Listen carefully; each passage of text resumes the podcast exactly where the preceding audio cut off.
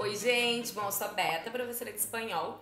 E hoje o nosso papo vai ser sobre espanhol ou castelhano. Qual é a diferença entre os dois?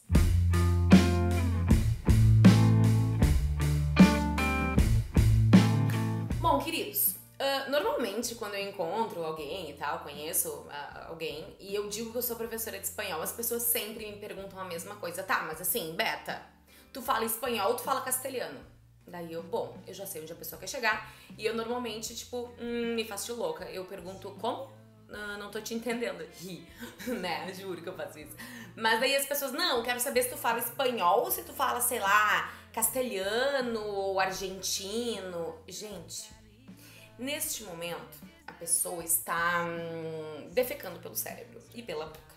Por quê? Porque ela tá reproduzindo uh, um mito que ela escutou e ela levou como verdade sem, sem, enfim, pesquisar e se informar. Porque assim, primeira coisa, falar espanhol e falar castelhano é a mesma coisa. Eles são vistos como sinônimos. Por quê? Olha só.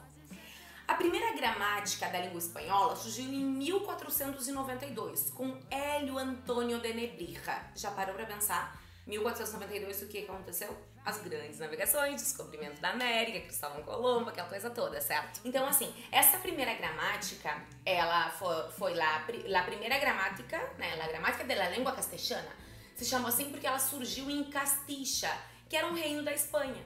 Só que na época das grandes navegações, uh, a, uma das formas de colonização era a imposição linguística. Na verdade, essa é uma forma, né, de colonização, se a gente for pensar até hoje.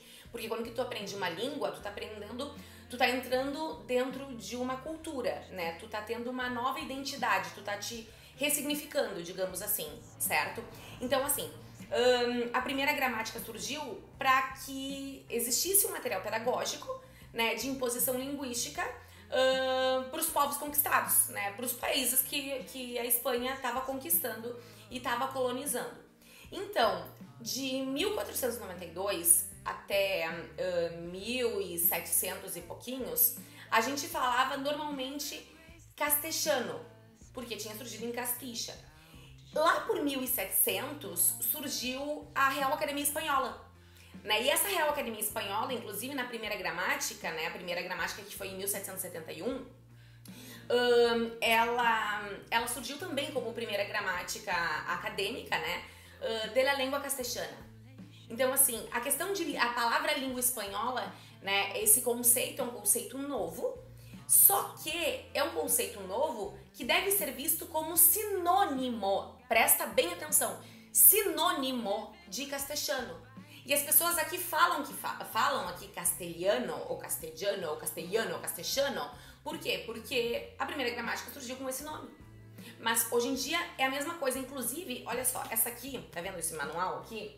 É da de la Nueva Gramática de la Língua Espanhola de 2009. Uh, não existe uma, uma uh, bibliografia de fulano, de beltrano. Essa gramática aqui ela foi composta, na verdade, por 22 academias espanholas. Ou seja, tu tem 22 países que ajudaram a concretizar essa obra.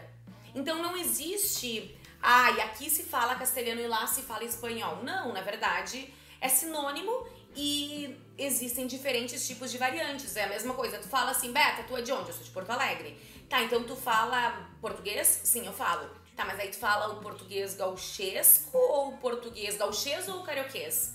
Não, falam português, só que são diferentes variantes, com diferentes sotaques. Então eu tenho 22 países que falam espanhol, que essa língua foi oficialmente unificada com a Real Academia Espanhola lá em 1700 e desde lá a gente tem uh, essa unidade que na verdade é composta por diferentes culturas, né, que tem exatamente a mesma língua. Então, assim, a gente existe sim uma unidade que pode ser chamada de língua espanhola e de língua castelhana, ou castelhana, ou castelhana. Bom, depende do teu acento. Certo, queridos? Bom, eu acho que é isso. Uh... Ah, se tu gostou do vídeo, dá o teu like aí a gente se fala quinta. Um beijo, tchau!